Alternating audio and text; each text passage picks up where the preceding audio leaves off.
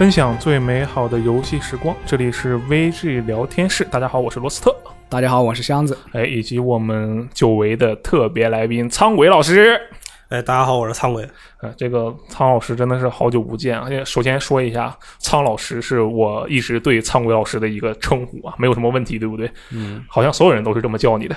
这个没有，就是你 ID 带个苍都会叫。那苍穹老师也是苍老师。哦，对，UCG 的这个苍穹老师也是苍老师啊，好多苍老师。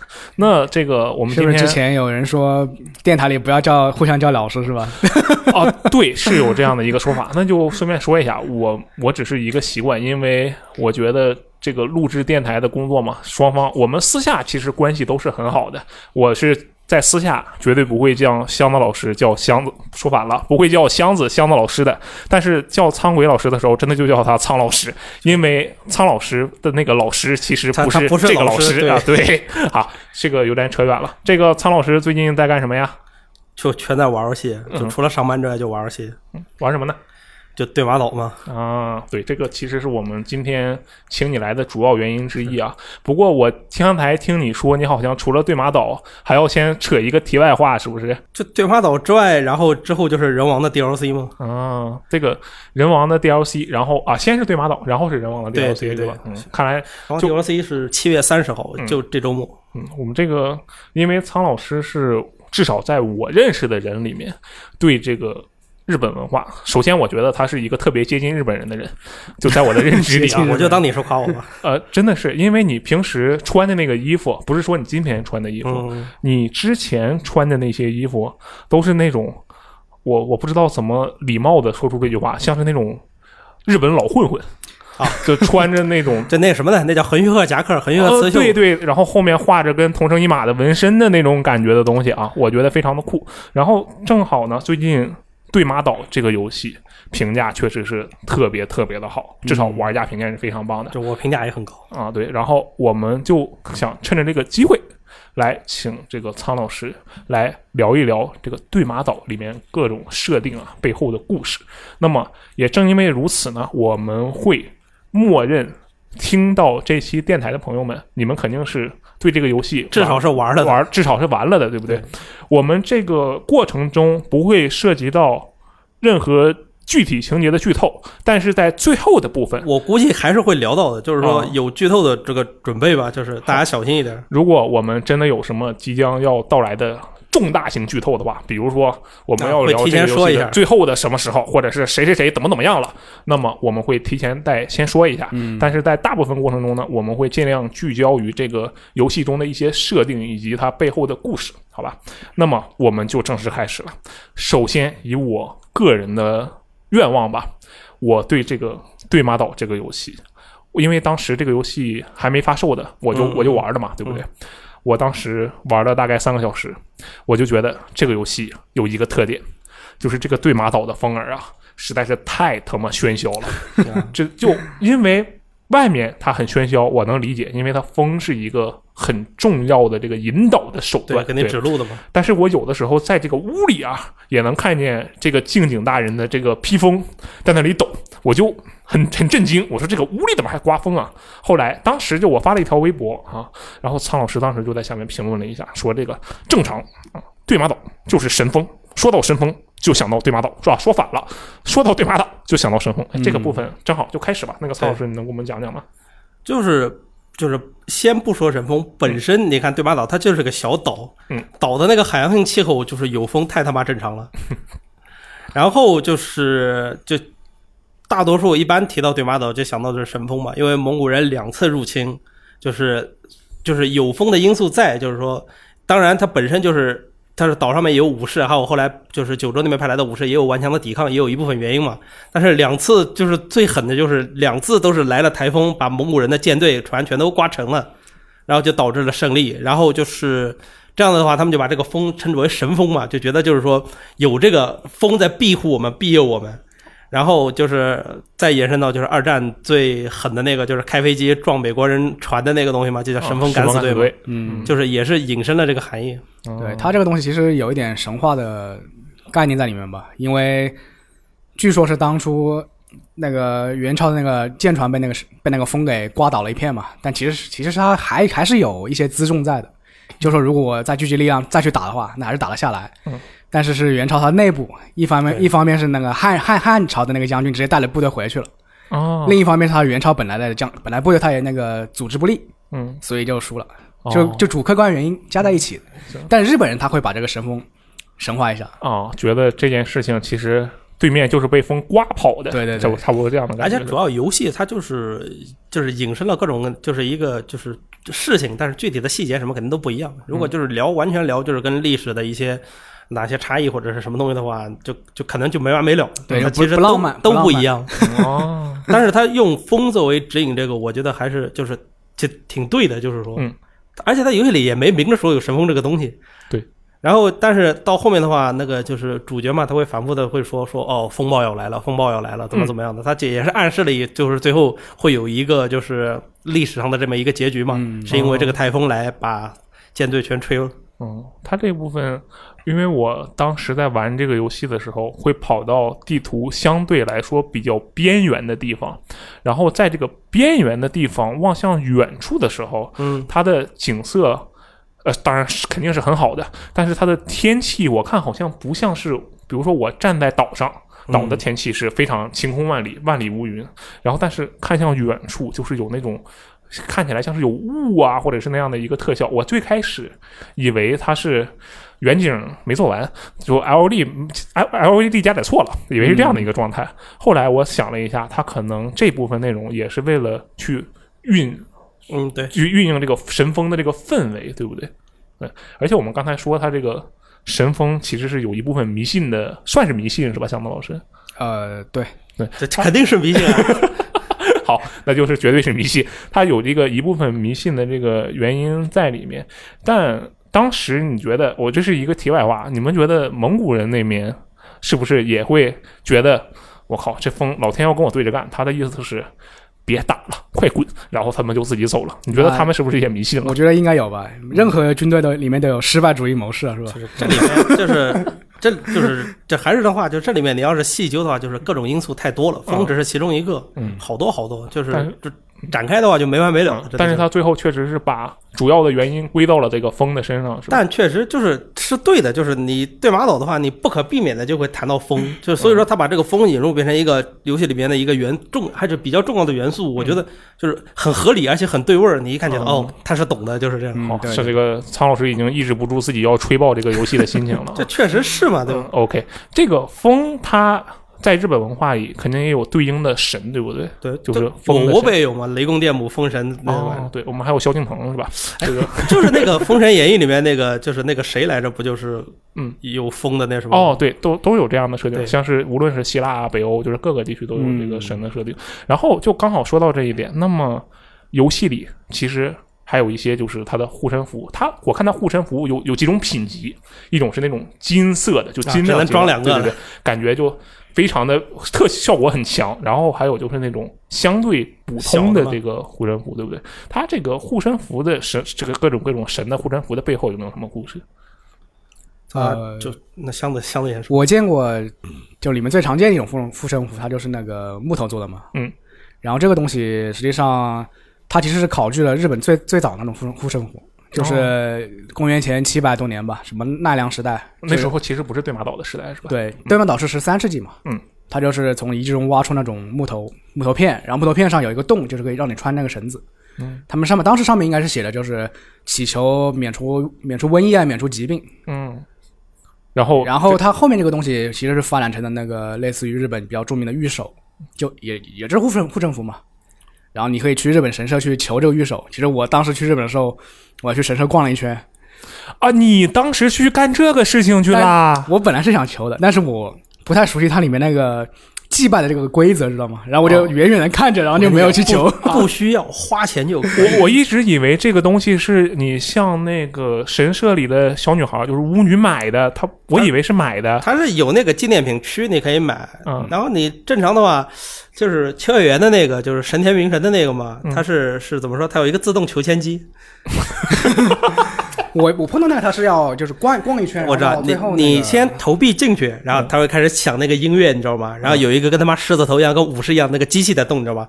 摇头晃脑一圈，然后嘣儿有一张那个签儿出来，你知道吗？哦，然后推下来打开，你看看是什么。嗯，然后御守的话，就是纪念品的那个商贩区，它就直接有卖。嗯，其实它很多不同神社应该对应的球的御守是不一样的。嗯，比如什么有些有些神社就是学业，有有些神社是交通啊这些东西。你一定要看准了，他有的是管你事业的，然后是管交通、管恋爱的，或者管什么的。嗯，还挺复杂。它游戏里的这部分，我记得也是你在不同的。哎，它其实有两种方式，我我没记错的话，主要有两种方式，一种是做各种各样的任务，它会给你一些什么效用护身符啊、防御护身符这样的东西；还有一部分是你去到一个某些地点，然后它会给你一个，对不对？嗯，它的这个呃护身符的这部分，我我觉得其实还挺逗。但是我们刚才说的是，它用的是游戏里用的是最早的那一种护身符，是吗？这形式木质的，对对，那个样子是那个样子。嗯，那也就是说。它的实际上它的内容跟它的时代不太相符，是吧？就是对马岛这个游戏的内容与它所处的时代。对这个我得就是说一句，这这肯定的，就是买豪华版的话，它里面会有一个就是跟制作人跟那个吉田修平还有一个一个就是日本历史教授的一个对谈嘛。他们开头就是说的，他们只就是说选了一个这个比较吸引，就是比较吸引他们或者是在全世界范围内比较吸引人的一个历史题材。就比如说，你看有武士，然后对抗一个蒙古帝国。这个就大家就觉得 cool，对不对？对对对。然后就是在这个题材上，他们就是进行了一个架空，就是说能把所有就是他们能想到的或者大家喜欢的一些所有的就关于日本的一些武士的或者是日本的一些题材全都加进来。就是说把这些元素都塞进来，对，全塞进来。就是所以说，你要是就硬在这上面考证到这个时代的话，就它其实全不符合时代，就没完没了。全部符合吗？就是百分之九十吧，或者几乎它就是不符合。哦，就是有人说对吗？老就是那个岛和那个地形有点符合，比较符合。对对对对对，就事儿是这么个事儿，然后其他你就不用纠正，因为它本身也不是一个标榜历史真实性的游戏嘛。对，就欧美人看着觉得我靠，太酷了。啊，对我，因为他法米通的评分不也是满分吗？对我估计日本人自己看好像也挺酷的感觉。而且那个日本教授虽然说是请来的，但他也没有说啊，你这个地方不符合怎么怎么，他觉得哦，这个做的很好，对对对，是这样的，或者怎么怎么样。嗯，也就是说，我们接下来会聊到的这些内容，很有可能大部分都跟对马岛那个时代游戏里所处的那个时代并没有什么关系。有的我们会提一下，就是不一样。其他的话，你其实就默认它跟那时代没关系就行了。好极了啊！那这个游戏。这那它反正游戏嘛，也肯定是为了好玩为主的。对，然后对这这个游戏有一点，我记得就特别的好玩，就我很少见到一个一款游戏在发售之后。大家所有人，几乎所有人都在分享他的截图的这样的一个游戏，对，很少，对不对？太他妈懂了，真的是太少了。然后这个游戏的截图模式确实是我看了一下，就你截进去，默认它就是一个动态的状态，那个风就喧嚣着，那个衣服什么都在抖动，就是关紧身什么的。然后，但是截图的时候嘛，你肯定是需要除了调那些。技术性的东西，比如说景深啊、角度啊这种东西、曝光之类的，还有一点很重要，就是主角所在的这个这个环境与天气，对吧？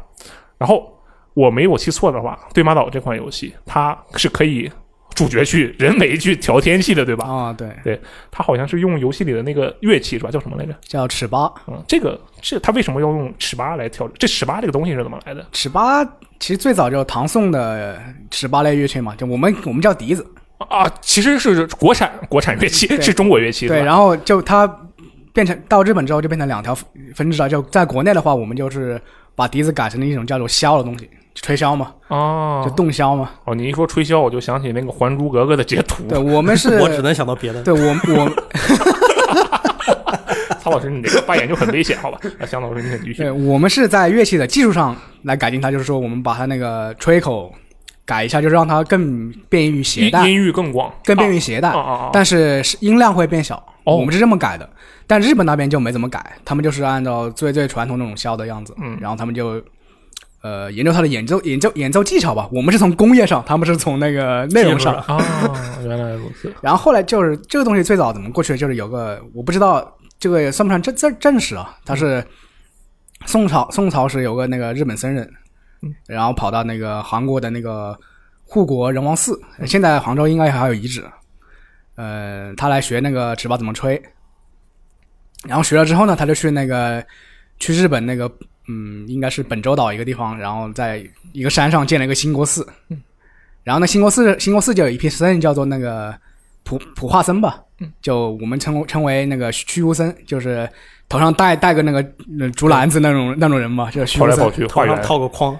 你游戏里面也会就是拿到那个，就是头上有也有那个帽子。嗯，哦哦哦。然后他们就把那个尺八当做一种法器。嗯，所以我觉得那个对魔岛他吹笛子可以，吹那个尺八可以那个改变求雨。嗯，可能就和这个法器有关。啊，就是因为。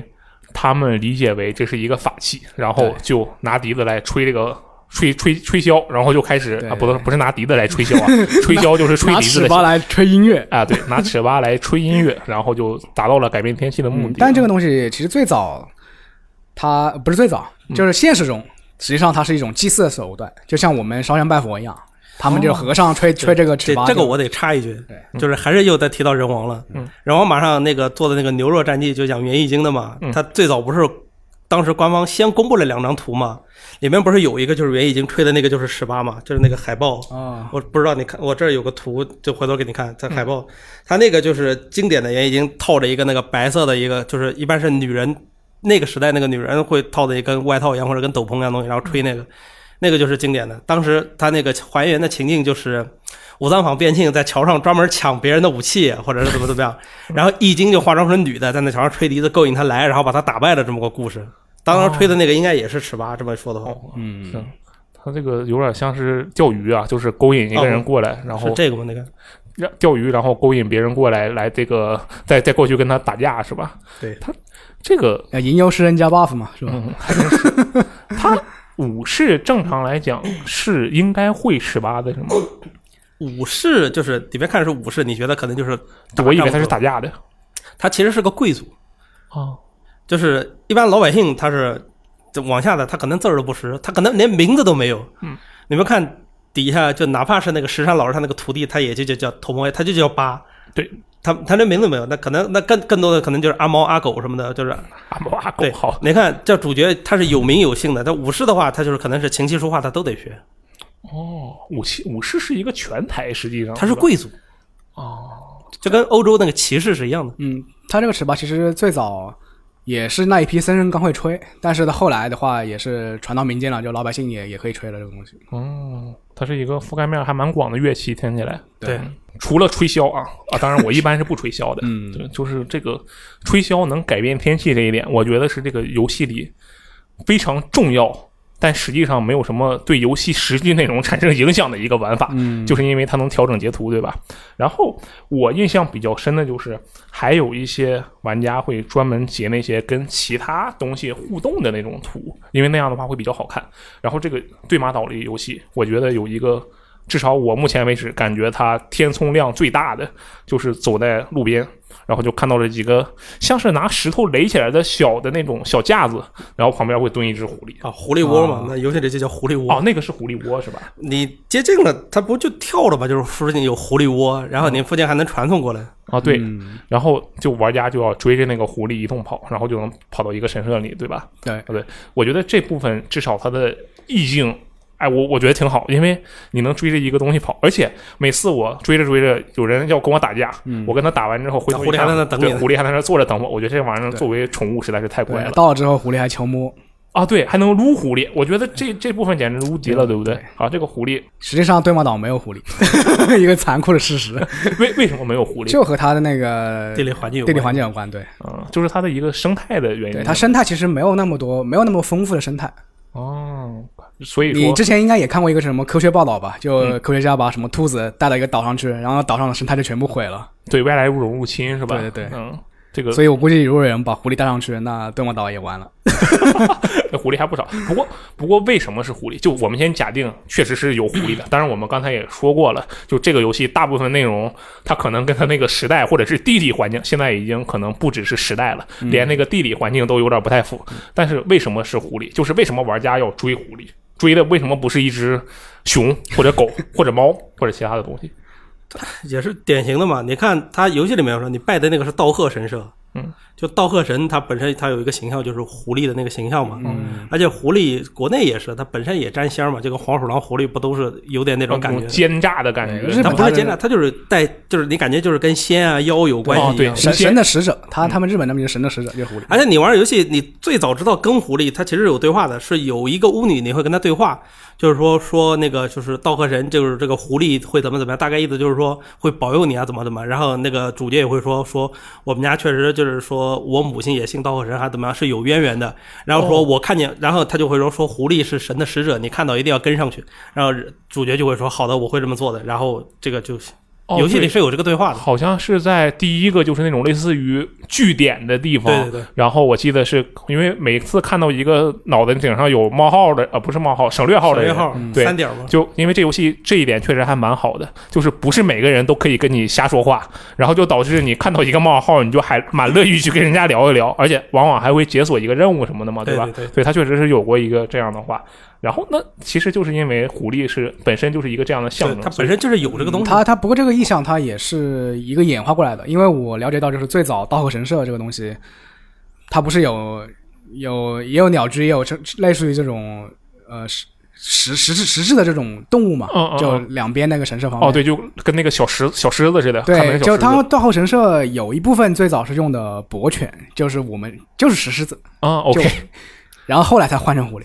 哦，整个它这个这部分感觉做狐狸，其实还是因为他这个怎么说元素的，而且有个小细节嘛，你没拜过之前的那个道贺神，你就看见它只有一边有一个石头的狐狸，你拜完之后，另一边咵会出来一个，就变成一个对称的了。哦，哇，这个这个东西其实很亲民的这个神，因为它道贺嘛，就是农耕，叫粮食的意思。哦。我说这个真的是非常直接呀，这个想法。对，就而且老百姓都爱。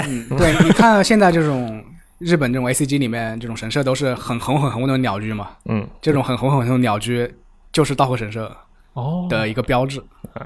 好，这个突然感觉这一期电台听下来，我能长这个 不少知识啊。然后这个。它我们其实除了追狐狸，偶尔还会追那个金鸟，对不对？就是一只金色的，然后尾巴我记得是一撮黑，然后头顶上有一点点黑的那样一个金鸟。大部分时候我我根本追不上它，也不是追不上它，因为它在天上飞，就意味着它无视了路径，基本上无视了路径。你得调视角跟对，就狐狸真的是狐狸走哪儿我就能走哪儿，我觉得这个设计特别的好。但是那些金鸟的话，它在天上飞，我在下面不一定有路能走，因为它有的时候需要。呜，越过一座 一个一个山，或者你攀个岩什么的，对吧？但不过为什么又是金鸟？金鸟又有什么说法吗？金鸟这个东西，我能查到就是有种有一种那个生物叫金乌，乌是那个乌鸦的乌，嗯，金色的乌鸦吗？对，因为它本来那个意象也是乌鸦，嗯，它呃其实不是日本独有的，是在东亚这边其实都有，什么韩国、中国、日本都有，对，都有类似的一个就是对，然后从中国这边传过去之后呢，它就变成了太阳神的使者。又是中国传出去的，对，所以它就是金色的嘛，然后又叫一，然后最初应该印象就是三只脚的乌鸦吧，但是但是游戏看不太出来，呃，你看不清楚，基本上，因为它我记得金鸟它不落地，或者就落地一下它就走了，我记得是，它落地就表明到地儿了。啊，对，就到地方了，然后你你接近之后，它其实就又起飞了，它就不知道干嘛去了，我也没注意过，对，哎，说到这个，我还真是特意尝试过一下，等把它把我护送到地方之后。然后我就故故意继续追着他跑，你知道吧？我想知道他会跑到哪里去。然后我被打断了，就是我又碰上了路上碰上了一波敌人，把我一通胖揍。然后我打完他们，其实即便再跑，他还是会把你带回来的。哦，是这样是吗？哦。而且你有的地方就尤其是到那种就是有建筑的地方，你到点儿没有发现东西嘛，你就向上爬，它肯定是在那个塔的顶上，或者是一个废墟的那个上面。嗯。这个游戏它这方面，哎，我这话已经说很多遍了，确实挺好啊。我这个替苍老师多说两句，因为之后你还得猛吹他一波，对不对？然后这款游戏，我我有一点，我我印象怎么说呢？相对来说觉得有点奇怪，就是它不是有一个排序的这个这个设定吗？嗯。然后当时我们在做这个节目的时候，我们负责评测的这个李玉王同学，嗯，他特别强调了，他觉得这个东西特别棒。我说好，我玩游戏的时候我一定要注意一下。嗯，然后我就真的注意了一下。它其实基本上的形式就是，主角先看着地面啊，不对，是一个远景，然后有三个地方你可以选。嗯，然后我抬头又有三个地方可以选，然后我再抬头就跟费玉清似的，越唱越高，就是选词填空是吧？对对就对，就那就是选词填空，而且我以为它是一个。我本来以为它是一个解谜类的游戏，它不是。你一定要选择正确的语句，你不能这个锄禾日当午，相见何太急，你不能这么选。但是它真的其实就可以，就随便你选哪几个句子，它最后主角都会把它念一遍。它这个排句，它的来源是什么？对马岛这个东西，它其实不算排句。啊，首先游戏里的这个东西，它其实就不是因为十三世纪的时候就没有牌句，没有啊。但是就是还是那个话嘛，你要是就是较真的话，就没法弄了。我们不考究。对对对，就是简简简体中文跟繁体中文那个，它还是就是之一就是排序。嗯。但是你看它里面那个意思，其实也也是对不上的嘛。因为这个东西你要是想翻译起来，你知道是很难的。哦，它没有一个。特别对应的词是吗？你是说排句本身还是排句这个词没有对应？没有，就是说它游戏里我不知道它英文原版是什么，那反正至少日文是对不上的。哦。然后你调成日文的话，它它就会跟你说是和歌，然后它是是短歌，然后而且日文那毕竟是日本人自己翻译自己的东西嘛。对。然后他会有，比如说你选中一个地方，他会以一个就是他那个合格的形式，就是出来一一段话就。就比如说“床前明月光”，嗯，然后它底下还有一个小括号，就日文字幕啊，然后给你解释“床前明月光”是什么意思。哦，然后你全头床前有一位叫明月的姑娘。哎，对你全都唱完了之后，你还感觉这还是一个还比较通顺合理的哦，就是就算你瞎选，他最后也能可能会解释到一起去，是吧？如果有那一段注释的话，对对对，那还是日本人自己懂啊。而且就是怎么说，你毕竟如果你自个儿也想弄的话，那三个选项你还是能就是选到一个就是。合理的一个就是选选择的，你要如果就是不是为了就是应付差事，到这赶紧选完，我拿完东西我走路还是有的，可以去思考一下，然后选。我了解到牌剧它有个格式是对对对五七五嘛，日本那个日本它翻译是也是五七五嘛。对，哦，那他这个方面做的很细。排剧其实门槛就是门槛比较低，谁都能做，但是就是我也能做啊，我们现在就立刻做一个对。游戏时光，对。VG 聊天室，先是五对吧？VG 聊天室。这打游戏吧。箱子仓鬼罗斯特，这是七对吧？一起聊天电台。五七五，哎，排斜杠最上传说。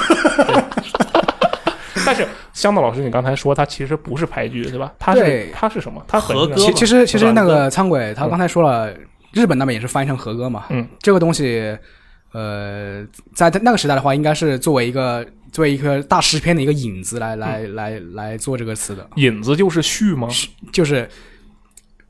就比如我们我们尤其是关于文章上简介哦，知道吗？就一一行话啊，明白了，就是分享最美好的游戏时光，这个算不算？差不多这样的东西是吧？对，嗯。然后这个对马岛里面的这个排句，它还有个问题，就是它太就是它给你选的这些词，就是太注重这个隐喻了，太注重隐喻了。对，就比如什么什么绽放的花朵，什么挣扎的，什么求救啊，这种东西啊。我我我当时看那些感以为都是他，就是把面画面上的东西都复述一遍。我还在想，这这有任何技术含量吗？我在想这个事情。其实不是。然后我就查嘛，就是有个那个研究排剧，他就说排剧其实也没有那么那么深吧，就是说啊，那我刚才做的真的是排剧是不是？就是他他说呃，如果他说是什么金色的寺庙寺庙，他可能就指的真的是金色的寺庙哦，而不是什么一个意象什么东西。这这其实好比你看就是。就是好像打油诗谁都会，押韵就行了吧。对我还找一个，就是你写的风雅一点或者什么一点，那就不一样了。我还找了一个松尾芭蕉的，就排句大师的一个排句是什么？一行词什么？嗯，闲寂古池旁啊，青蛙跳进水中央，扑通一声响，就是 就是排句。但可能翻译过来，你觉得呢？啊，但是。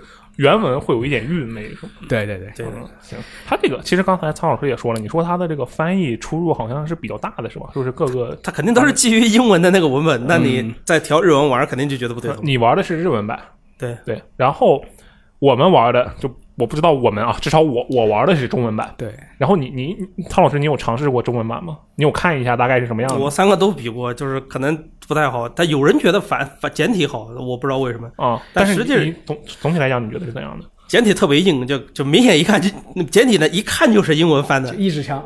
哦，比如说呢，有例子吗？这。特别的硬吗？我实在想不，我我注意到一点，就是那个游戏里面一直喊“大人，大人”，就两个人互相“大人”，对不对？就是日文是没有的啊，哦，没有的是吗？对，就日文哪怕直他这我看他底下字幕，要么就是敬井大人，要么叫大人。日文他他从来没有没有叫，几乎很少叫。然后我猜测他可能英文是 my lord 之类的东西。他确实是 my lord，因为他有语音嘛。我我听我听的是英文语音。我我现在一想，我不知道我为什么要听英文语音。我我是听的日文语音。哦。他他说敬井大人的时候，其实很多时候都在叫那个敬井的名字人。哦。他真的是特别特别多的大人。哎，但是。其实那些据点里的，比如说商人啊、平民，跟你叫大人是正常的，是吗？对。但是那个商人据点里面，他也没有，其实没有落了的意思，是吗？对。哦，原来如此。他这个，那可能他是一个怎么说，算是翻译上的问题，对吧？其实也不算，那毕竟是应该说是文化上的问题，文化上的差异，是吗？它毕竟是基于英文文本翻译的嘛。啊，你要这么想，它还没有问题。它其实还没问题。它哪怕是那个日文版，它肯定拿到的也是英文文本，然后他会根据自己，就是那毕竟是日本游戏嘛，他会根据自己当地的来做调整，来做润色，因为他是毕竟就哪哪怕说是第一手的嘛。那其他的那些，他不可能说我在拿着你的日文的再嚼一遍，那肯定不可能，他肯定还是基于英文的去翻译。所以说这没办法，这是一部分有。日本背景的英文文本，如果你把它交给日本人去翻译，日本人是因为他本质上其实是这个故事的主人，对，所以他能很好的理解你到底想说什么，直接就润色掉了。其实一个意思就是《全战三全战三国》，我们自己人翻译的时候也会改很多东西。对对对对对，就差不多是这样。我天，那这个就好像你看，就刚才说的那个牌局合格一样，他直接就说那不可能是牌局，那我只能给你改成合格。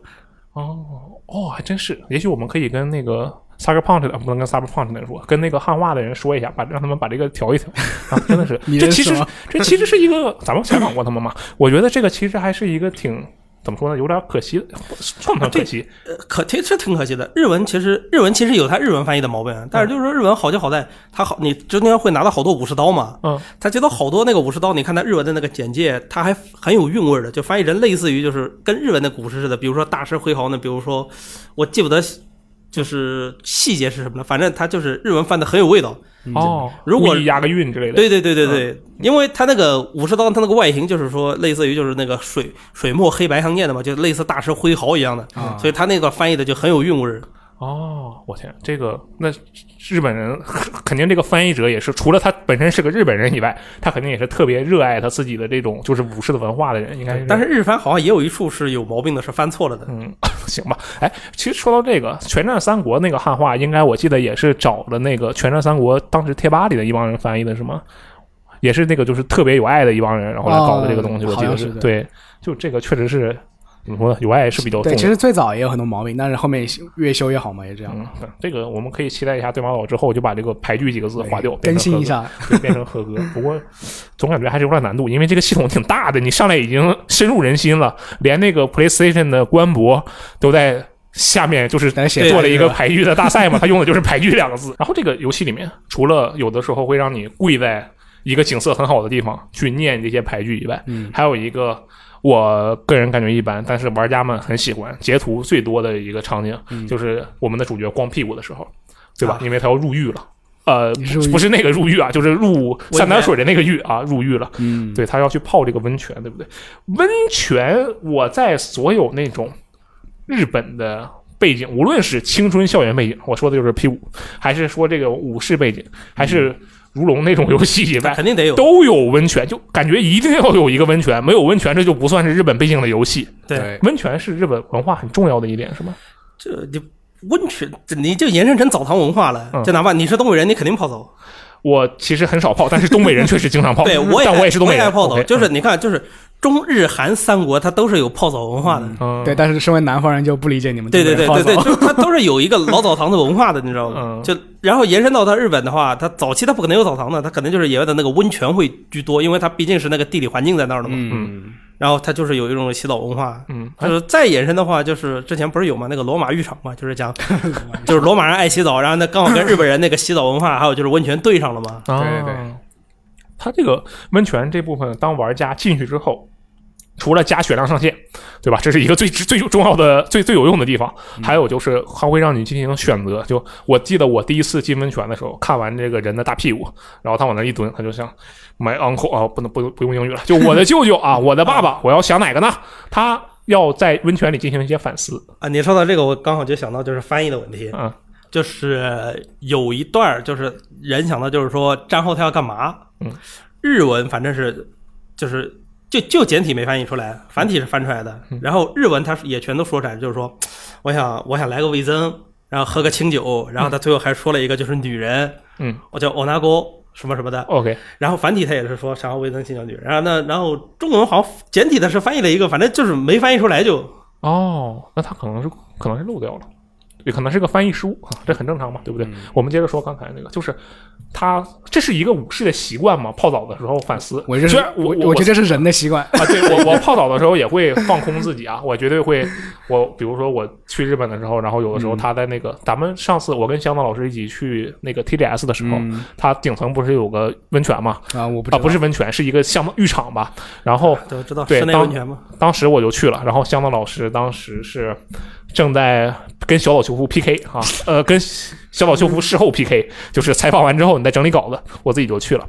然后我去的时候，我就往那一躺，我当时就确实在反思自己，我在想的是，今天的我有没有给这个小岛工作室留下一份光彩啊？是 瞎说的，瞎说的，就是他的这个。他武士，他为什么要在游戏里设置一个这样的桥段？你们觉得，就是他为什么要让主角在温泉里反思一下？他其实完全可以，就像你就进就什么都没有去坐一下，屁一你也不能干泡，我觉得就走了，对不对？对不就？很正常。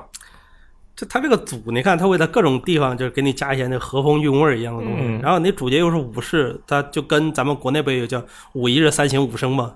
哦，他武士有这样一个习惯是吗？就是要不停的反思自己。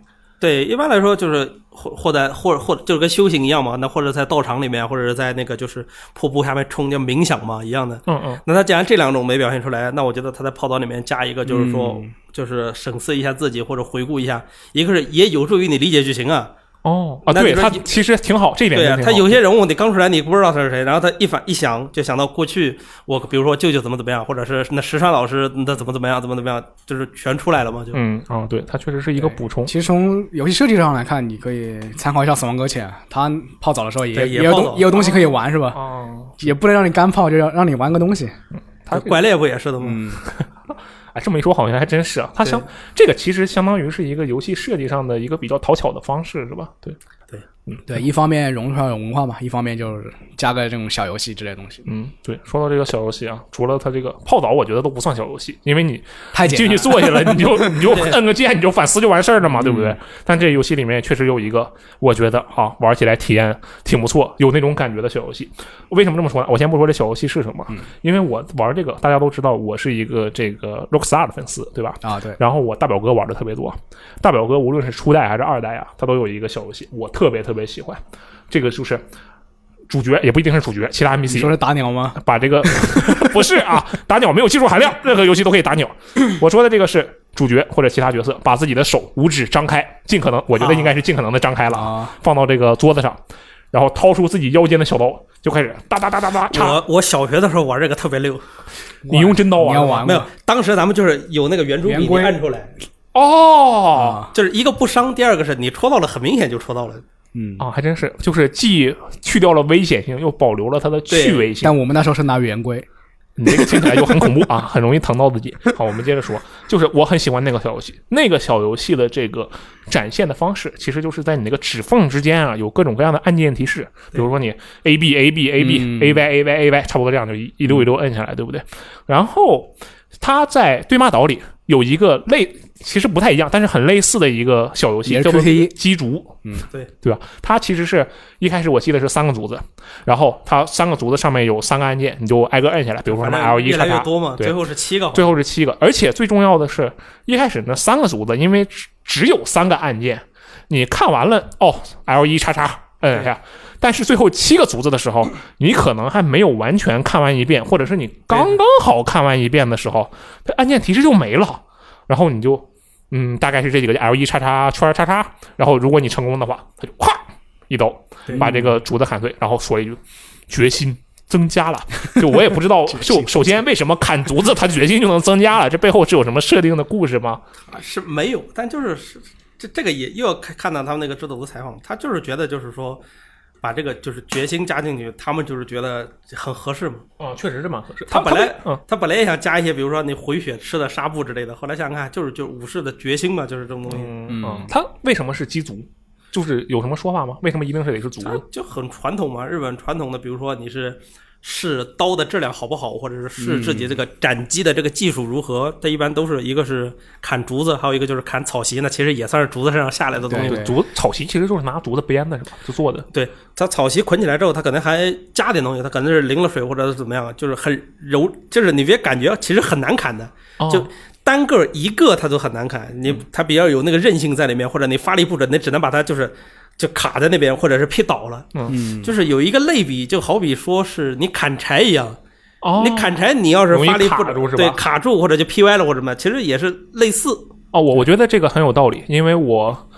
那个昨天在家做菜，然后我买了一份那个猪的那个大骨，对对，然后我一刀下去啊，我手没了啊，那没开玩笑啊，我一刀下去，刀坏了，那骨头啥事没有，就就是这种感觉，就很难。他，我觉得我那个刀还蛮锋利的，但是真的就是可能就一个小齿儿留下来了。它很讲究技巧，就是就过去怎么样我不知道，就。待会儿砍竹子那段可以相对说嘛，我就说砍草席这个，我老上也老看他们就是剑道比赛的那个聚聚合的一些视频，就是拿真刀试的嘛。嗯，有些就是那老逼，明显是练了好多年的。啊，怎么看出来的呢？就是他会有说这个有资格资历有多少多少在这或者怎么的吧？你看他拔刀或者他很顺畅的，他也看那个架势。对，一般来说是就是劈三个是试刀的，他也有劈一个，劈一个的话一般都能劈开，然后就是看你出刀怎么快，让他就是在倒下之前你能连续斩多少刀。一般的还有这样的动作呀？对对对对对，你一般劈三个的话，有的那老 V 都劈不开，你知道吧？就是会卡在那，或者是直接就是你用的是死力，就是刀卡进去，然后那台子也倒了，或者竹子也倒了。哦。然后那厉害的那种，就是说三个，就不管是纵放也好，或者是躺着放也好，它都是一下子很干净的就切开了。嗯，我我我其实没想到这一点，它其实很有讲究啊，就是因为你砍竹子，你虽然有可能竹子断了，但是竹子不断的时候，你也有可能把整个竹子给劈倒，但是它不断，很常见的事儿，就是会它会倒掉。你发力得准快，而且就是切入点得狠。对它对马岛里面，它那个竹子都是很绿的那种嫩竹嘛。嗯，其实这个也是刀剑测试里面一个必备的一个材料，就是它一定要用这个嫩竹，因为有水分，然后砍的时候它那个切口就比较明显。哦，就能够看出来，就是能方方便你去做赛后总结，对对这样的东西。然后这个竹子的话，如果类比的话，就是它有韧性，然后又硬，所以像人类的骨头。然后像苍鬼刚才说的草席的话，它就很有点厚嘛，它像人类的那个肌肉组织。哎呦，真残忍！对我记得餐馆刚才还说了一个砍砍尸体什么什么，就是战国那有的那种就是战国你有权有势的贵族或者大名也好那什么，我拿到一好刀，我就拿尸体嘛叠。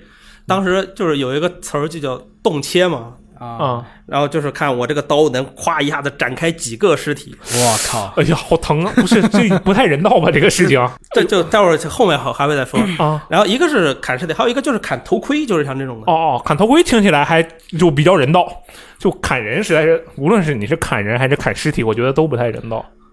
他就是为了试刀是吗？对，击足是击足的主要目的是练习还是试刀，还是两边都有？都有。嗯，都有都有。嗯，他这个你两个一一步不到位都不可能劈开，你刀质量差一点，那就豁口的断了。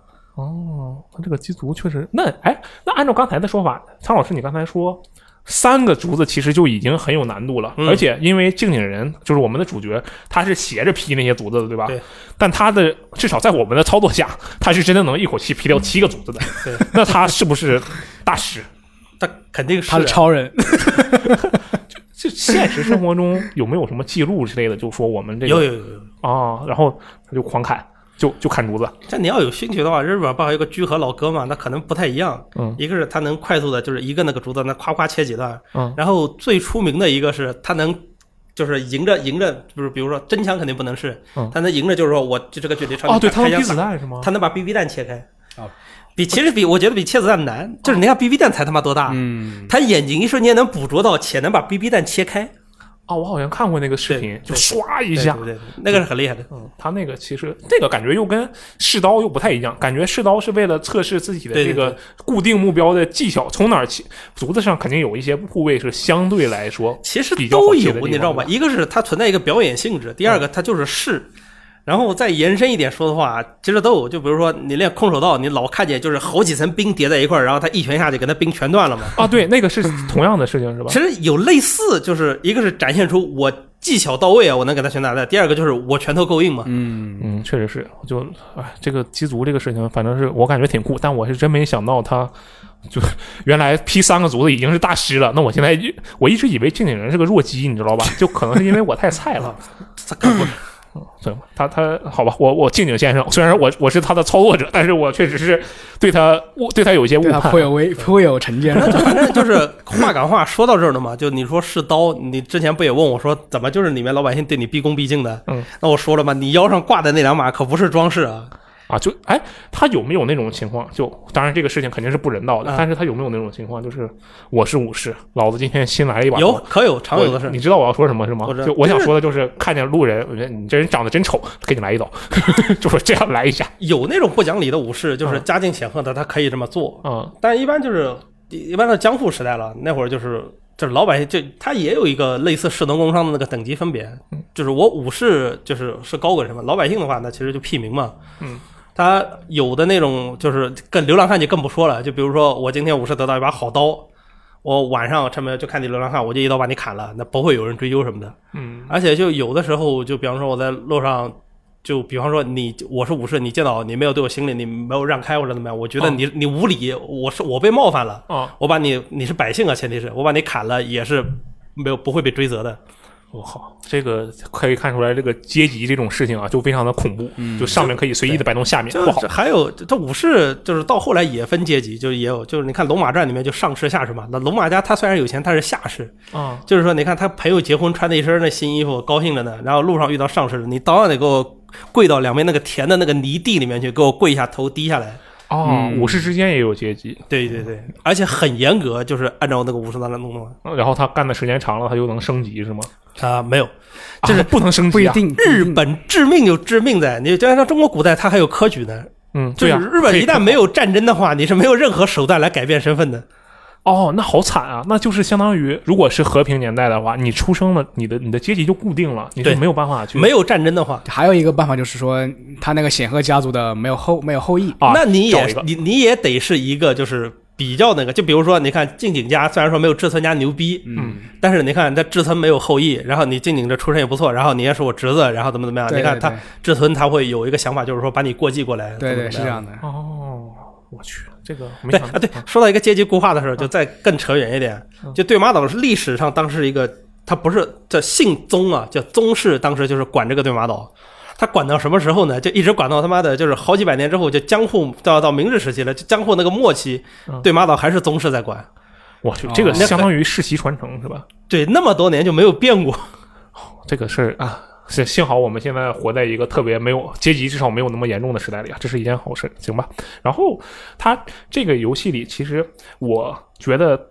呃，比较比较酷的地方，除了这些武士的这些动作呀，我我就之前电台里也说过，我每次见到人我就必须得去打架，因为武士实在是太帅了，这些招式。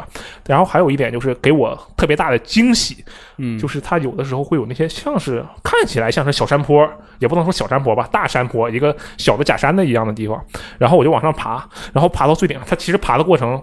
并不是那种你就是一个你从山底走一路走上去就到山顶了，而是中间可能有一个倒了的树干挡住了你的路，然后你就要从左面绕绕一下子，再跳来跳去。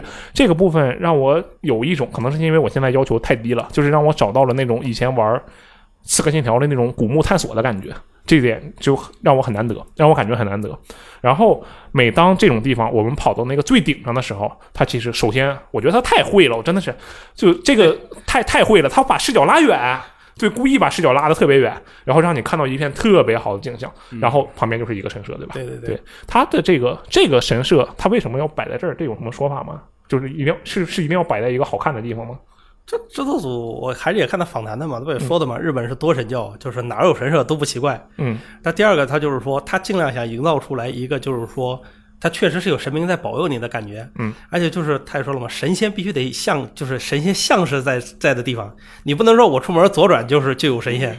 啊。对我们确实不住那地方左转就有神社，他 不能是一个，难道就不像神仙待的地方？那神仙其实有很高的阶梯啊。那神仙神仙不可能在沙县小吃旁边，对不对？啊，那倒是，就主要是沙日本也没有沙县小吃嘛。你看，就举例子说，他肯定是在一个就是很风雅或者是很那个的环境。对，而且这个就是还说一个题外话，就是这制作组确实特别会，就是你在这游戏里面看到任何一个你觉得我操这个场景就是美绝了的地方，嗯，他肯定就现在没有 BOSS 战，之后也会在这给你安排一场 BOSS 战。哦。就是他真的特别懂，我就说一个亲身的例子。有一天晚上就玩玩的特别累了，我说现在睡感觉差点什么意思，你知道吧？嗯。我说再给我来一个收尾。对，我说再给我来一场帅一点的战斗，我就绝了，你知道吧？嗯。然后就刚好是打到那个就全是彼岸花的那个就一一片红的那个地方嘛。嗯。就刚好是遇到一个就彼岸花丛的决斗，就是那个小螳螂那个任务里面就是有一个浪人跟他决斗的地方嘛。哇，这儿漂亮！然后一看他妈一浪人窝那儿了。我说我操，咚啊！他就是看到一个这样的场景，然后你就过去，他真的就给你安排了一场战斗，是吧？对对对，他会就是给你营造出各种就是最风雅、最漂亮的地方，给你来一场战斗，很有仪式感的东西。对你打完之后，你成就感就爆棚。我操，我在那么帅的地方，就是那么帅的干掉了一个人。嗯，他这个那就是说神社。就是它是一个相当于是日本文化的一部分，就是一定要在一个也不能说文化吧，它是一个墨守成呃俗俗俗俗约，就是一定要在一个风景特别好的地方，是吧？它至少得高。嗯，就就你当初那个神社，不是它，你也可以看到什么樱花、梅花这些东西吗？对对对。然后像日本像什么北野天满宫啊这种，京都的北野天满宫啊，然后什么福冈的什么太宰府天满宫这些地方，它就种满了这种梅花这种东西，也是个景点吧。就对于日本来说，或者对于外国人来说，都是景点。对，它肯定也是一个风雅的地方。嗯，哦，那它这个，哎，真的是运越越说越感觉它这个运用的特别的好哈。对，到位。嗯，很厉害。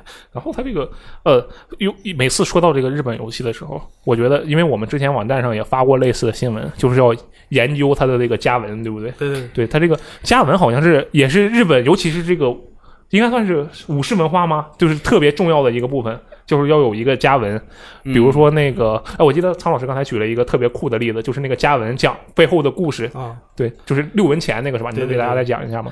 就家文其实就是你世界各地其实应该也有，我之前不也跟他说，你看像欧洲中世纪，他那个典型的就是在盾牌上还有自己家的 logo 嘛，东西，就自己家的 logo，嗯。然后自己家的 logo，加文其实就是 logo，对，就是 logo。OK，关键是日本这个加文它很有设计感，你也不知道它这个这个美学就沉自于哪里。嗯，那道理道理说这个武士也没有人教他平面设计是什么，他就是能弄出来。嗯，对，但是真的都，它基本上都是那种方方哦，也不是方圆形，然后很好看，对对对，很有设计感。就有代表性的，就比如说，你看我包上也贴的嘛，就那个真田家六文钱嘛。嗯。就是为什么是六文钱呢？六文钱，它日本也有类似中国，就是这种，比如说你死了之后要过奈何桥，它里面就是说死了之后要过那个三途川嘛。嗯，就是他过河的时候，你总要有过河费吧？过河费就是六文钱。哦。然后他意思就是说，那老子就是六文钱随身，就是我家徽就是这个，我不怕死，我随时都可以就是赴死，就是我是勇士嘛。不好。再扯个题外话，他这个六文钱是六个永乐通宝。就是明明朝的那个啊，我觉得这个寓意真的是特别的好。就我我其实我看到你那个包上，因为这个我给大家描述一下，就是箱子老师啊，不是箱子老师，不好意思，苍鬼老苍老师的这个包上，它首先上面摆满了各种各样的挂件，然后有一个是一个白色的长方形的底，上面有六个红色的这个这个小圈有点像是那种古代钱币的感觉。战国八套的那个真田永的。然后就是六文钱，我其实。以为它是四个日本旗的那种感觉啊，然后，但是他你刚才这么一解释，说它是六文钱，然后我现在在加文里就把死后的钱准备好了，所以我现在就不怕死了。对对，我觉得这个解释既合理又充满了那种悲壮感，还有点美意，真的是很厉害。嗯，确实是特别特别的酷啊。然后游戏里面我记得是。每次大家启动游戏的时候，上来就是一个竖着的两个，有点像是我我小学的时候当那个中，就是小学不是有大队长、中队长、小队长，对不对？两道杠，对，两队杠是两两道杠就是中队长，对吧？大大道大大队长三道杠，对吧？他静静家的那个家徽有点像两个那个呃，像是中队长啊，中中队长、中队长人啊。然后他的这个家文。好像也没有看到特别靠谱的解释。呃，没有，没有什么看漏了，没有什么特别的考。之前不是有人吐槽了吗？就是一开始看到倒过来，他说是他们家家文是快进，对，横过来是快进。因为他这个家文至少应该不是日本十大著名家文里面的一类。对对对，它是我看是两座山叠起来的，那大概的意思。对，因为这个家文它是怎么回事呢？它你可以把它当成是日本对于姓氏的一种符号化。就是因为当时日本那个识字率比较低，嗯，对，所以我就只能通过这个符号认清他是他是什么大人，他是什么家族的。那我看到这个符号我就跪拜，是吧？就好像就是就再延伸你之前问我说那个战旗的那个事儿一样，嗯，一样的。那一个是识字率低，而且当时我也不可能就是打仗的时候，我不可能跟你就是统一配备就是装备，那怎么识别敌我？就往你的盔甲上印个那个什么，没有，或者背上背个旗，对，只能就背旗子。嗯，就讲究一点的，可能是加纹什么都带上；那不讲究，就颜色区分好就行了。嗯，但其实它十六世纪之后，就是江户时代之后的话，这个东西也进入寻常百姓家了。哦，呃，百姓家也有家纹，百姓家也有加纹，但是他们的加纹是怎么来？怎么来就是根据对根据大家族的加文，我一个衍衍生再再改一下，对，就加文就变得越来越复杂。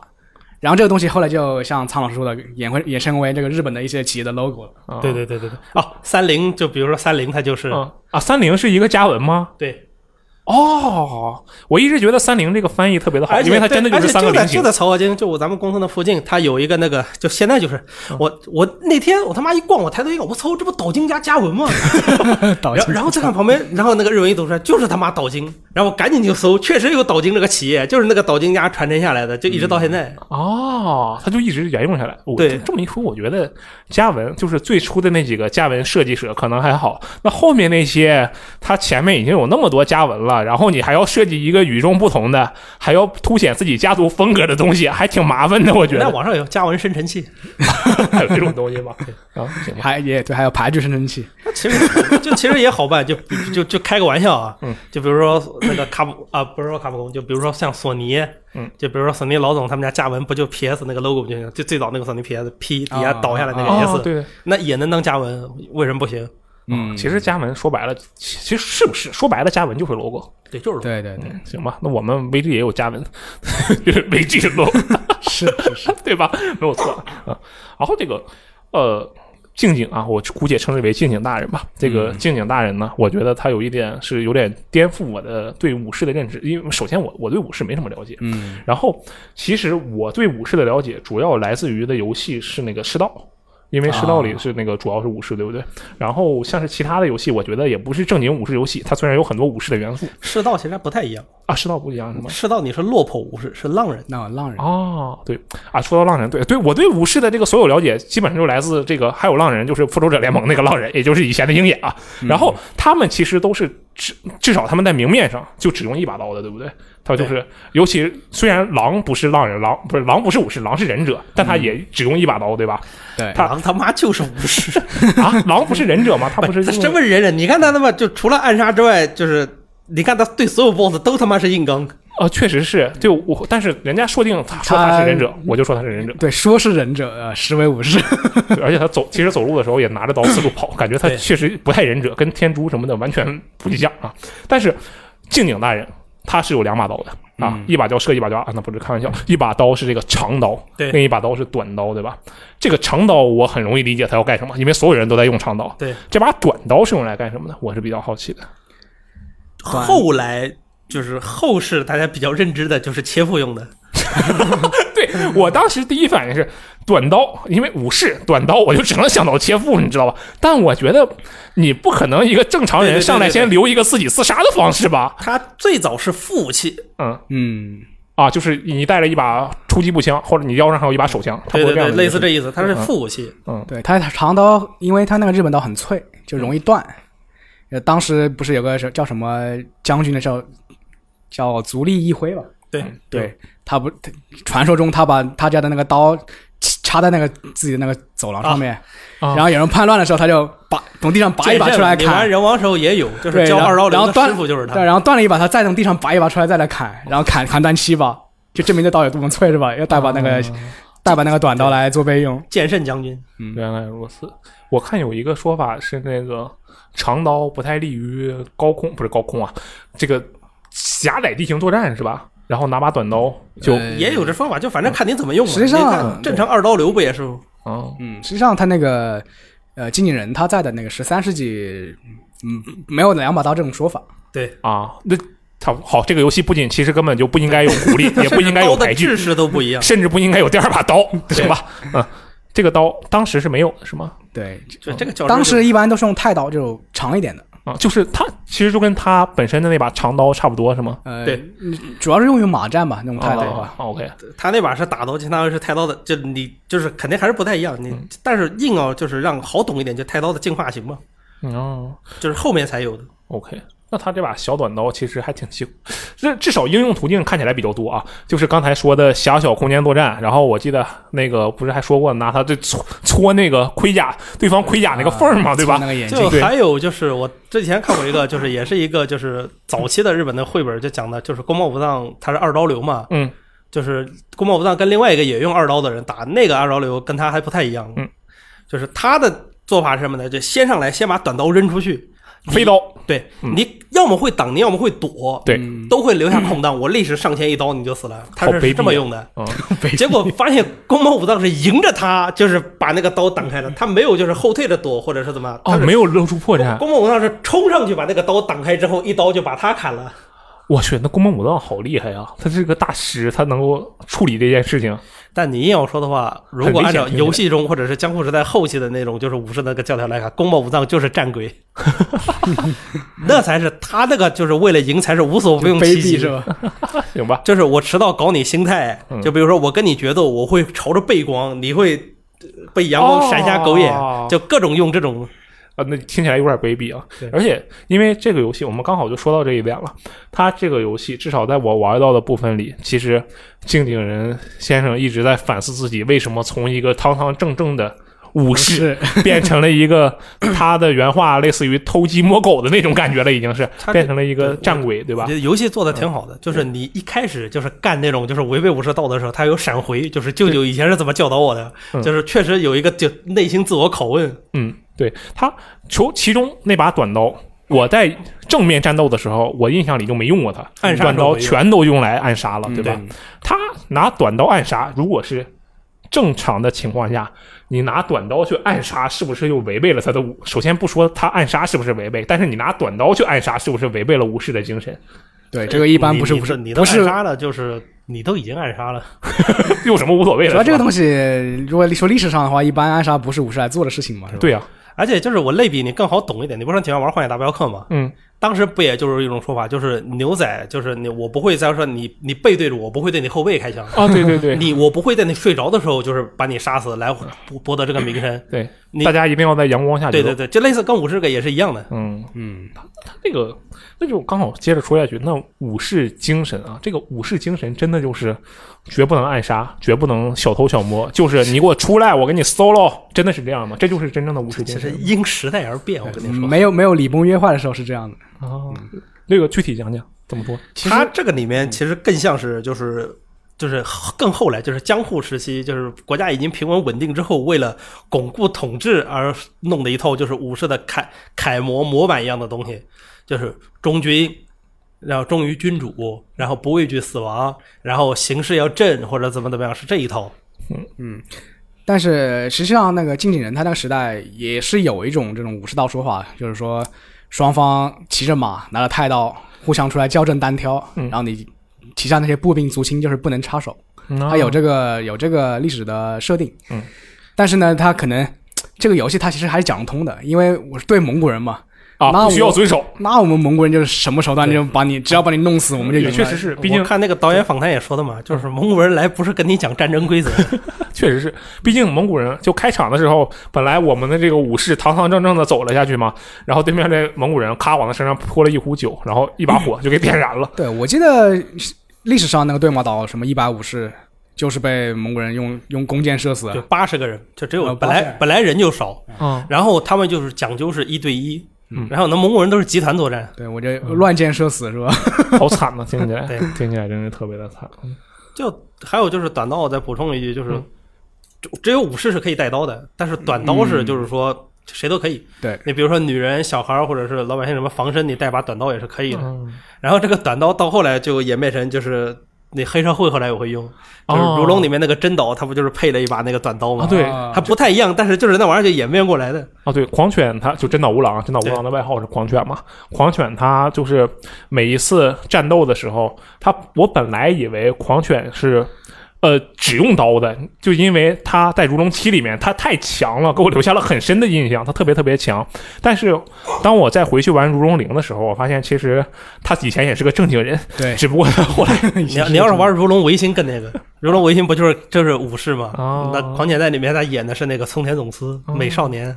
行，可以，到时候可以研究一下。好，我们这个言归正传，刚刚这个我们也聊了一下这个武士的这个怎么说，算是他的精神吧。接下来我们可以聊一些更加具体的东西，就是这个武士的招式啊。他这个游戏里面虽然他看起来很酷，但是其实我觉得他平时的酷大部分是他那个一板一眼的这个战斗的内容，对不对？但是他招式其实不多。我我看了一下，他有四个架势，首先对，然后还有就是两个主动的。呃，因为它其实有四个主动的招式，但是其中有两个，一个是射爆炸剑，我记得是，还还有另一个是别的。然后两个主动的招式，一把叫做一一招叫做天之一刀，嗯，这个动作啊，您是奥义是吧？啊，我觉得这个特别酷，就是首先你的这个，我又得说翻译问题了。天之一刀，它是英，我不知道英文是什么东西，嗯，日文你听是紫电一闪，对，日文。哦，对，我听他们说过这个事情，而且我觉得，而且符合情境，你看它是。看到了雷电之后，领悟出来的就是很快速的一刀。对，而且最后的老哥不也是被对，嗯，而而且他因为你出招的时候 快，你要闪一下，那个刀刀刀柄那要闪一下的。所以，我对我在微博上看见这句了，就是说他之前好像有个人也说过这个事情，就是他其实叫紫电一闪，他为啥没翻译成啊？这个很怪，但是我们就不讨论了，我们也没法揣摩这个事情。那毕竟是英文是原版嘛，那可能日本人就是看这个故事，然后一下子就明白了，对，吧？就风雅嘛，紫电一闪一下，对，行。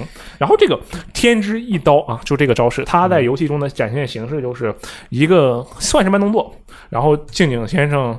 滋，刀刃上不知道哪来的反光，跟柯南的眼镜似的。嗯，啊，唰一下冲出去，然后这个快的一刀吗？对，那人对面那人要么就立刻死，要么只剩一丝血了。反正就是挺很强的一招，我觉得这是啊。这一招它有什么来源吗？它实际上动作就是把这个刀架在这个腰的，应该是右侧是吧？嗯，我记得左侧还是左侧吧？我记得是。那行吧，反正它是腰侧，就在腰侧。然后它在这个就就就是在日本的剑术里面很常见的一种叫做。肋构，肋就是肋骨的肋，构就是构成构成的构，就属于一种架势吧。哦，他会把那个刀往那个呃侧后方偏，然后就是让你看不清那个他的刀的长度。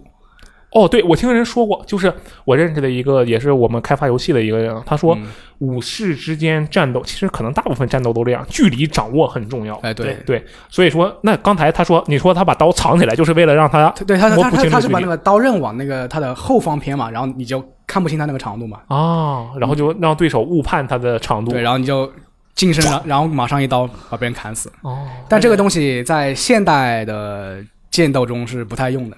因为大家都比赛嘛，大家都都都知都知道你的刀多长。剑，而且剑道跟就是他们那个剑术还是不一样的。哦，OK。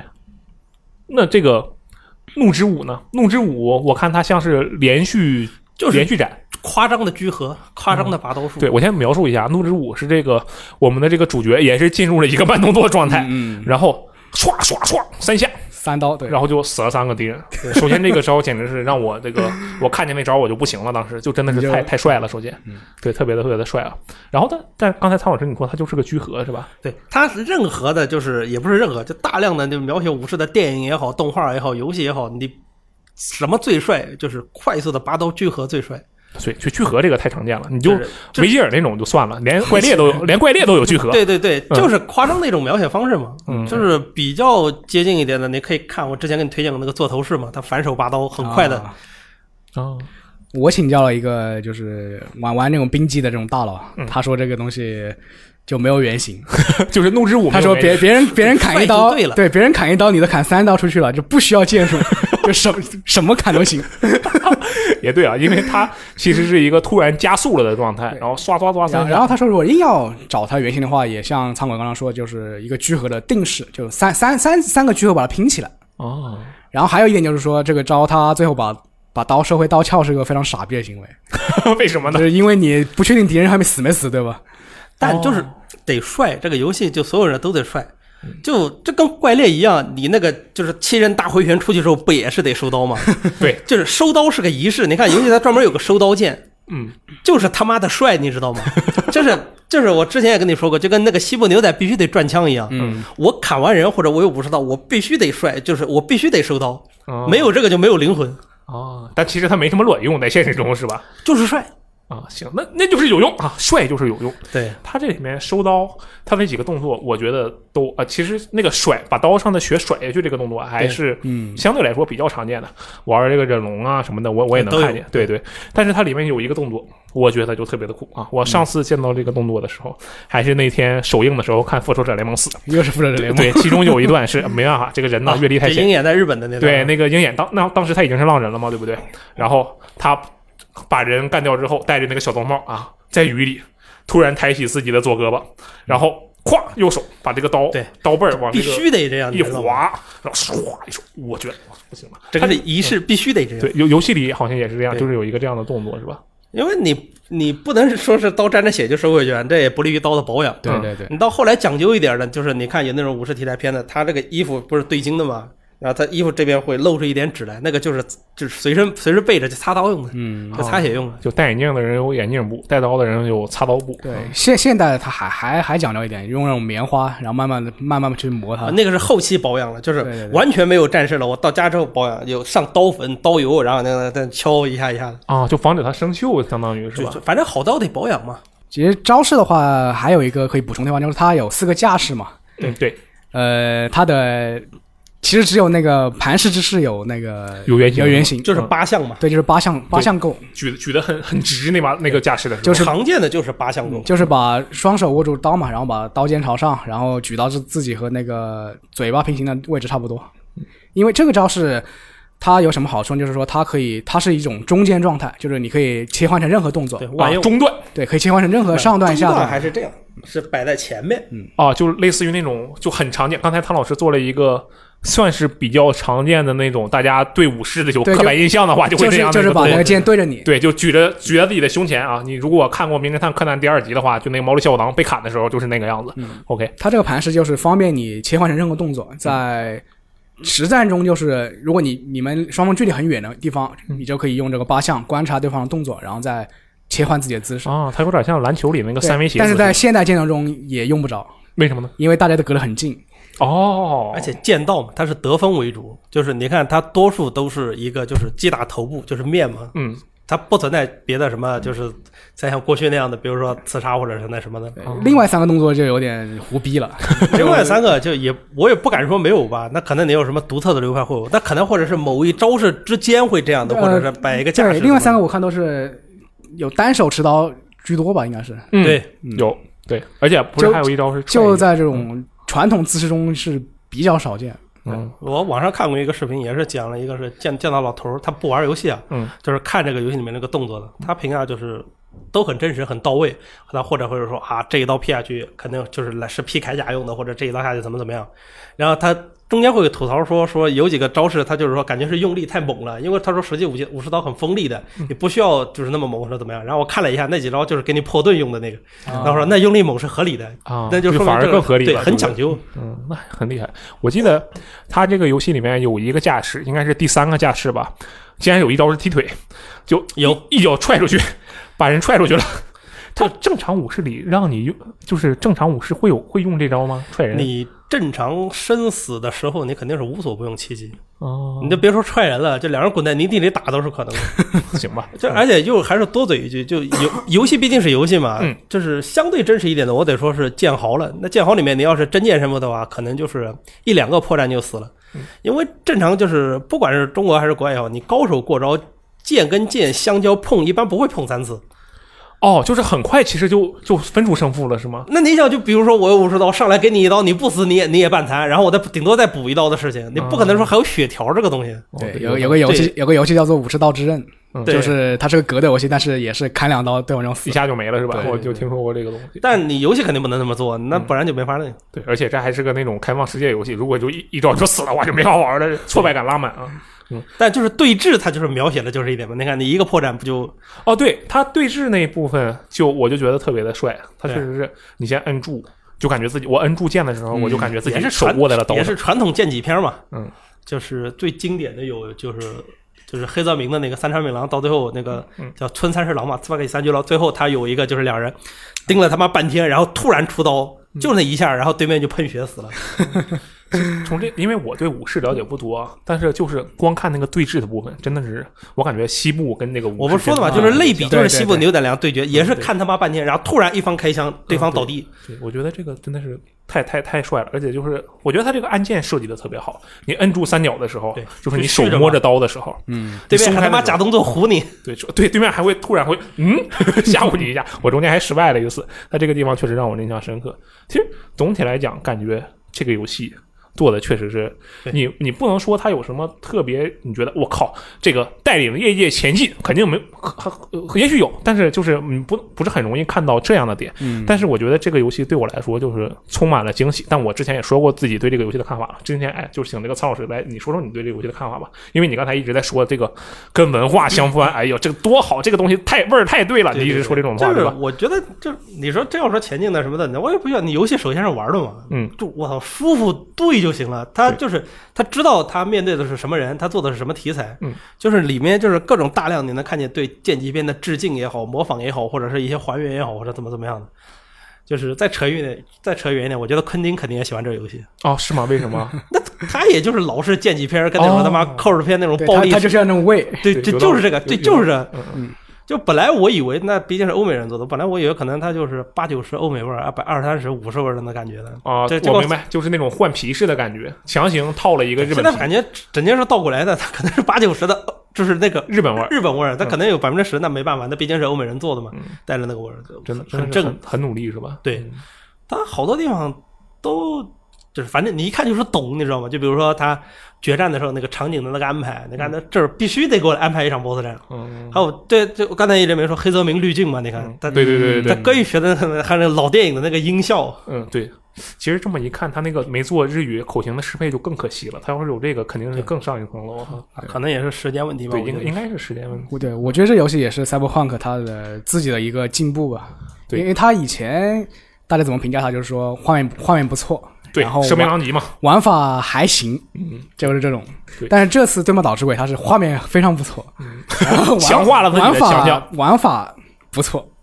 它就是两个地方它都加了一全都进化了。对啊，对，就这样，我就说到就是有人老说没有锁定这个事儿嘛。嗯，对，它确实是，它其实我觉得应该是有弱锁定，就是你对有弱锁，你会自动寻敌嘛？你就是有一方有敌人，你脸会对着那边去。对。我觉得没有做很好，就是现在也大大家因为习惯了有锁定这个东西了嘛，嗯，但你实际上你被包围，你锁着一个人，你也顾不了后面。我我有一个就是见过一个说法，也是一个我怎么说认识的比较喜欢武士的人，嗯然后他说其实这个没有锁定，他其实有落锁定啊，但是他明面上表现是没有锁定的。他的这个没有锁定，其实反而更符合武士一对多的那种状态，就灵机应变嘛，你哪来哪挡，或者是怎么怎么样的。对，你可以随时去切这个东西，你就变得很方便。不然的话，你打起来就没有武士的那种感觉。是，对。但但其我觉得其实也可以做个用锁定做的比较好吧，因为像荣耀战魂也是嘛。啊，对，荣耀战魂也就是你得从摇摇杆调视角嘛，自己调一个舒服的地方，对，就习惯了之后，就是完全就没有感觉到它有什么不适了。接下来我们会讨论一些，因为这个苍老师是。以接近两周目是吗？差点两周目，我听你刚才就相当于是其实接近白金，但有那几个就是战旗跟那个区分，我还没去找。反正你是很喜欢这游戏，玩了很久，对，玩了玩了很久是吧？是玩了很久，我一个星期就反正几乎就就只要有时间就玩。对除了上班就是打这个，嗯，挺好啊。然后接下来我们会聊一些跟剧情会有关系的内容。然后如果是这个。观众朋友们、听众朋友们啊，说错了，听众朋友们，这个还没有通关，不想被剧透的话，可以这个现在就立刻跑路了，因为我们在这个口剧方面的内容呢，已经说了百分之九十，有没有？已经说了百分之九十了吧？得有，对吧？其实我觉得就听听也无妨，因为就是有些东西，我觉得我听了，我其实更想去玩，更想去证实。行吧，反正那但我们还是得给观众一个选择权啊，有十秒钟的静默时间，十秒钟静默。好，十秒钟到了。我其实也不太感觉应该还没到十秒，但是十秒钟到了。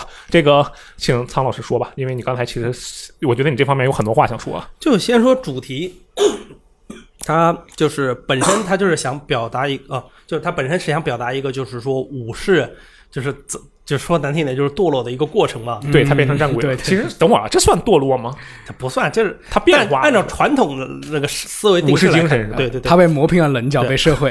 他一开始，你看，你一开始就是用什么暗杀啊，或者什么违背武士精神，他会有一个闪回嘛，就表示就是以前舅舅是这么教导我的。然后他再到后来没有闪回，他嘴里也会嘀咕说啊，这个是不得已的，说等蒙古人赶走了，他嘴里自己也会嘀咕。我用日文版的时候，他会这么说嘛。嗯，你就感觉他是内心是有挣扎的。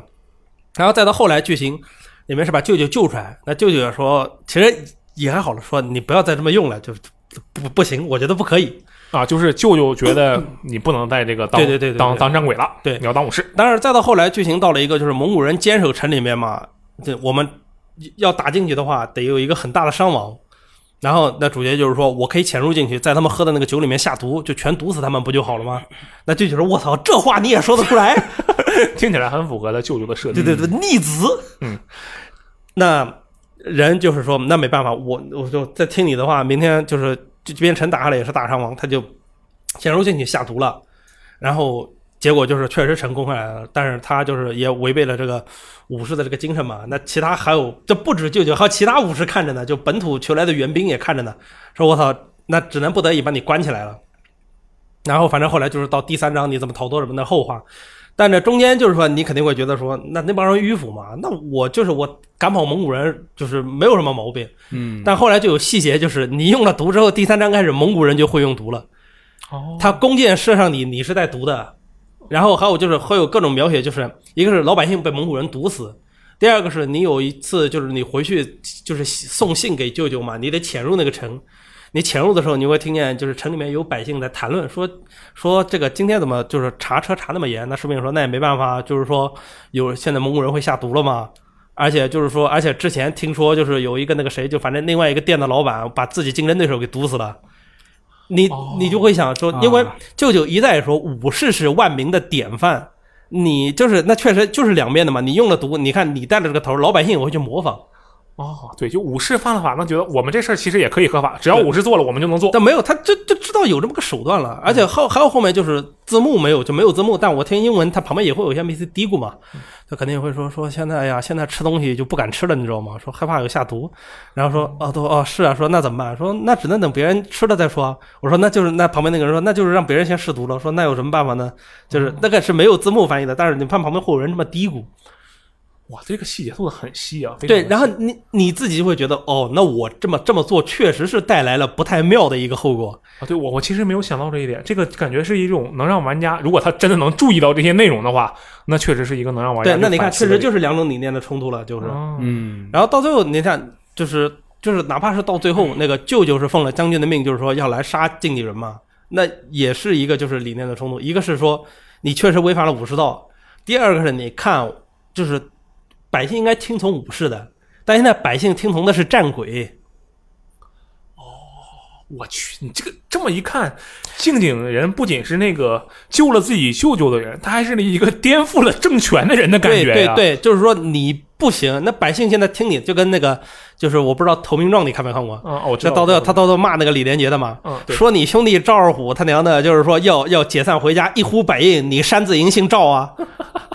兄弟杀我兄弟者必杀之，是吧？不是，他他意思就是说，说你现在就不是百姓不听武士的了，嗯，他听的是你战鬼，因为战鬼确实是实际意义上的帮助了他们，让他们是能看得见、摸得着这个实惠的，把他们从猿人解放了出来。对，所以说，那你看，就是有这个冲突在里面，所以说这个剧情就合情合理，我特别服，而且确实得有一个这么个安排，嗯，而且就是到最后结局的选择，就是杀不杀舅舅，我觉得都有都有都有话说，嗯。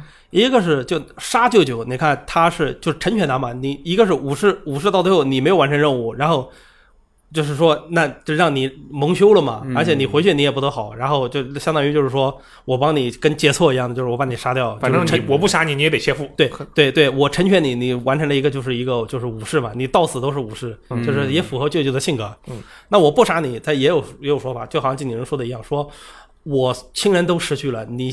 既是我的舅舅，那也是我的父亲一样的人。说我要是真把你杀了，那我不真的就是战鬼了吗？哦，我靠，这个你看，只要游戏做得好，你里面有各种离谱的事，无论离不离谱的事情，都能被玩家解释明白。只要游戏做得好，而且他确实说了，那我觉得也是合理。对啊，我操，我要是杀了，那我不就是真跟你们嘴里说的那样的，很有道理，就是不择手段。然后你看到最后连自己舅舅都杀了的，就真就是战鬼了。嗯，确实是这个舅舅可能还是他。哇，这么一说，这个游戏剧情不得了啊！其实它细节上的一些，就是它有些表现会很粗暴，但是你就是想，就是是合理的。嗯，OK。就是哪怕还有就是一些小的支线，你看就可能看出各种那种器武士的梗也好，还有一些就是反正就是各种老剑几片的梗乱炖。嗯，里面还有一个就是各种支线嘛，就再说一个像那个僧兵嘛，就是一开始那护护寺的那个和尚，就是说他哥哥原来是护着这个寺庙的，就是说受敬仰，然后他一直是仰望他哥哥的。后来他哥哥就是他当时觉得他哥哥是战死了嘛。他说：“他要是代替他哥哥，就是保护这个寺庙，嗯，就比如说，就是抵抗蒙古人呀，或者是说救一些寺庙的和尚、医生什么的。结果这个支线到最后结束，发现他哥哥是活着的，但只不过给蒙古人削成人棍了。啊，哎呦，真惨！对，但是他哥哥就是说，但是哥哥还是就是说了，就是说，当时蒙古人说了，说他哥哥要是不交代一些事情的话，他不会放过他弟弟的。他最后还是交代了，但是。”就是到最后发现他哥哥也惨成那样的，最后那个和尚还是把他哥哥就是就是帮他结束痛苦了嘛。嗯。但是结束痛苦之后，这个和尚就上头了嘛，就是从本来是跟你说好一块儿去找那个就是把他哥哥害得这么惨的人去报仇的，结果他自己就先去了。进去之后就是又是放火，又是反正就是把蒙古人杀的也够呛。嗯。然后我不知道英文是怎么说，他反正日文过来之后，一个是他确实承认自己就是有点。就是恼火了嘛，他成他成和尚鬼了，就跟那个就堕入修罗一样，就缠我的那个段子。第二个也是说，说我只是模仿了，就是战鬼大人就一样。你看，你为了报仇或者怎么样，也是不择手段的嘛。我只是模仿了你，甩锅甩的漂亮。他对，但是你看，你有一个原来就是一样的，你又进行了一个反思，就是你这么做确实是产生了一些影响的。嗯，而且你也是亲眼可见，就是一个和尚僧兵是怎么变的，就是跟复仇的鬼一样，就冲进去，对吧？那这么看来，就是其实除了我们刚才聊的这些，他对于背后的文化，其实不算是算是运用嘛。他把各个时期的跟武士相关的东西，好像都运用了。其实你这么说的话，他这个 近景人他自己的变进变化和日本整个整个对这个礼礼乐的这个变化，它也也是有关系的。他就是套进去，让你自己去想嘛。他不会明说，您自己琢磨呗。你说你们说这个萨克胖里边的人是不是有专门研？就肯定有，肯定专门就可能有好几个人专门在研究这个事情。对 对对，对他这个做的真的是太太太棒了，就是出乎我的意料。其实就是像是我们之前刚才聊的那些各种设定背后的考据啊，我还觉得嗯挺好，没啥。但是最后呃没不是没啥，挺好，就是但是在我的意料之内。但是刚才这个苍老师说的呃，就是对于武士精神的可以说是一种反思了，就是变化演变反思。这样的内容是真的是这这个游戏真的是全身都是惊喜，可以这么说了。就还有那种就是还有那种小的支线也好或者怎么，就类似那种小罗生门一样，就是你一去那个地方，那百姓就在那哭说：“天哪，我们家粮食被盗贼抢走了。”说你你得帮我去抢回，你能不能帮我？然后呢，经理说：“好，我帮你。”然后他领导他又说一句：“说你别杀他们呀，他们也就是饿了怎么怎么样。”结果你去那营地，就是我肯定就是对峙全杀完了嘛，把粮食来。他就说：“哎，他然后那个百姓就会说：‘哎呀，我好久没吃到白米了。’说：‘嗯，这不是你的粮食吗？怎么好久没吃到？’说啊，其实我骗你了，他们也是盗贼，只不过我知道他们那有粮食，想你能请你来，但是我。请兄弟别杀他了，然后他说我都已经把他们杀了呀。这个当时哎，我们刚其实之前有一期电台，就是李玉王他不是玩了这个他评测这个游戏吗？他给你举的一模一样的例子，看来这个这个任务真的是给人印象很深，是吧？这好多就类似的支线，对他他其实有很多那种小反转的支线，我觉得做的真挺好。就好像石川就是石川老就那教弓箭的老头他那个跟八的那跟他那个徒弟的那个恩怨，你到最后你也不知道是怎么回事。就是我们看到的是，他确实是在教蒙古人，而且也射杀了一些人，而且怎么怎么样，怎么怎么。然后巴内特又说，其实我要是不教蒙古人，那我就死了呀。而且我射杀那些人是帮他们结束他们的痛苦啊。他被蒙古人都已经折磨的不成样子了，或者是怎么怎么样的。但其实我觉得他还是就是那个女人，还是就是还是就是诡辩了，因为中间还有袭击商队的事儿或者怎么事，那总是没有人教你的吧。但就是具体怎么样，你自己去想。哦，我去，这个框架给你铺好了，怎么解读是你的事情。这是一个非常优秀的这种。他就是一个想给你营造成一个就是很一个很复杂、很很很很耍手段的一个女人。嗯，对，他这里面，哎，这么一说，他这里面就是对武士精神啊，或者说日本文化的这些映射，他其实不是那种刚好是刻板印象的反面，刻板印象往往就只突出其中一个点，然后使劲往外怼。对对，我我还说一个，他其实琢磨都不多，嗯，但是就是台词就那几句，然后那故事一下来，你哇就到位了，你知道吗？嗯，然后就好像是说那个安达镇子夫人的那个任务，她就是她家丈夫就是在海滩上那个着火哥是她丈夫，就一开始被烧死的那个。然后他俩儿子也死在海滩上了。你那一个任务线就是你先找他，然后发现他们家不是被蒙古人端掉，是被一帮盗贼，就是居然敢杀进一个武士的家里，但就剩他一个了。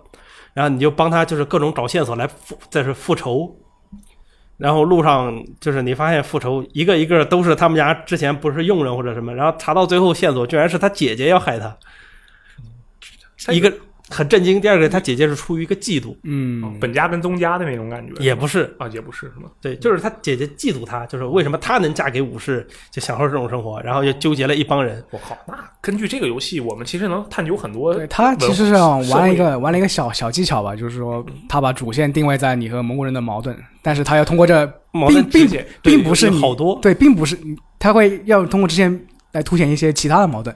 就让你误以为你和以为是跟蒙古人的矛盾，对但实际上是一个相当于是武士当时对马岛整个日本社会生态的一种各种小冲突，是吧？而且他那个特别像一个什么片子，我，记不得片名了，但就是我做那个路线的总觉得特别像。我操，我操，就那种感觉，就是就越做越越过瘾，你知道吧？那么以上就是本期的这个微智聊天室，好，非常感谢这个香老师还有苍老师的亲情加盟，因为这期电台我就。最近心情有点问题啊，这个没太准备好啊。然后感谢两位大佬，真的是给我们补充了特别特别多的内容。我觉得我听下来之后，我我还没玩完，我真的可能本来是不打算玩完了，因为我我爽过了，我爽了十个小时的武士，突然来了兴趣，我觉得我够了。但是按照刚才，我真的以为这个游戏的剧情就无所谓，我真的以为是这样的。但是他这个剧情就是怎么说？他只是说你看着粗暴，嗯，但其实你去体味它了吧，对。巨他妈深刻，你知道吗？可以，那我就我觉得我确实还是要把它玩完的，这只让我看看就行了，对不对啊？反正总之感谢这个两位的参与啊！我们以上就是本期的这个微智聊天室啊！我是罗斯，好，我是箱子，我是汤鬼，嗯，我们下期节目再见，拜拜，拜拜。